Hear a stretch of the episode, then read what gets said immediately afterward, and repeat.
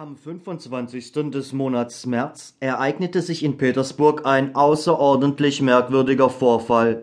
Der Barbier Iwan Jakovlewitsch, wohnhaft am Wosnesensky-Prospekt, sein Nachname ist nicht erhalten, und selbst das Firmenschild, auf dem man einen Herrn mit eingeseifter Wange sieht und die Inschrift liest, es wird auch zur Ader gelassen, gibt keinerlei nähere Auskunft. Der Barbier Iwan Jakovlewitsch also erwachte ziemlich früh und verspürte den Geruch von heißem Brot. Er richtete sich im Bett auf und sah, dass seine Ehefrau, eine respektable Dame, die sehr gern Kaffee trank, frisch gebackene Brote aus dem Ofen nahm. Heute, Praskowja Ossipowna, werde ich keinen Kaffee trinken, sagte Iwan Jakowlewitsch. Ich möchte stattdessen heißes Brot mit Zwiebeln essen. Eigentlich hätte Iwan Jakowlewitsch am liebsten das eine wie das andere gehabt. Er wusste aber, dass es völlig unmöglich war, zwei Dinge auf einmal zu verlangen. Solche Grillen konnte Praskowja Ossipowna durchaus nicht leiden. Soll doch der Dummkopf Brot essen, desto besser für mich, sagte sich die Ehefrau im Stillen, bleibt eine Kaffeeportion mehr für mich übrig, und sie warf ein Brot auf den Tisch.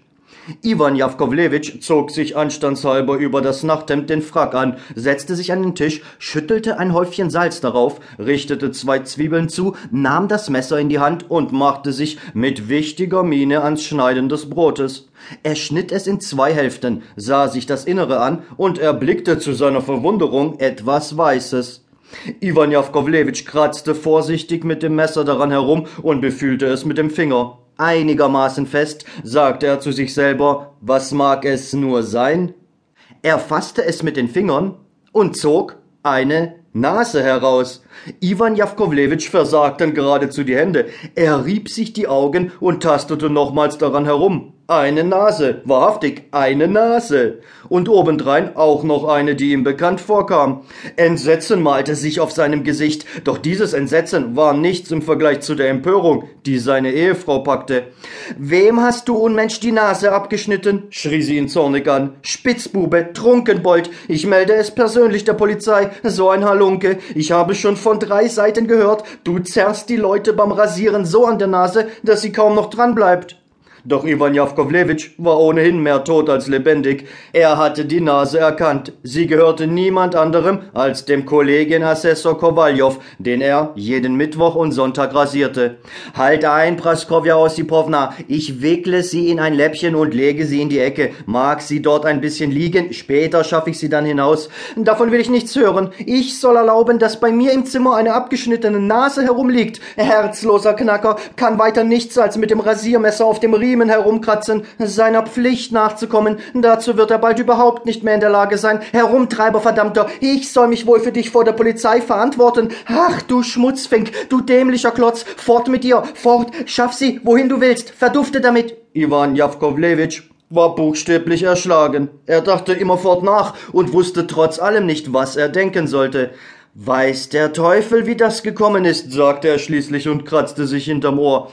Ob ich gestern betrunken nach Hause gekommen bin oder nicht, kann ich nicht mit Sicherheit sagen. Allen Anzeichen nach aber stellte sich diese Begebenheit als vernunftwidrig dar, denn Brot ist etwas Gebackenes, während eine Nase etwas ganz anderes ist.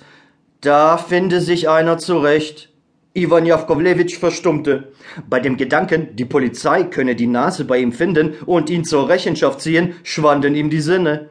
Er glaubte bereits einen roten, hübsch mit Silber bestickten Kragen nebst dem dazugehörigen Degen vor sich zu sehen und zitterte an allen Gliedern.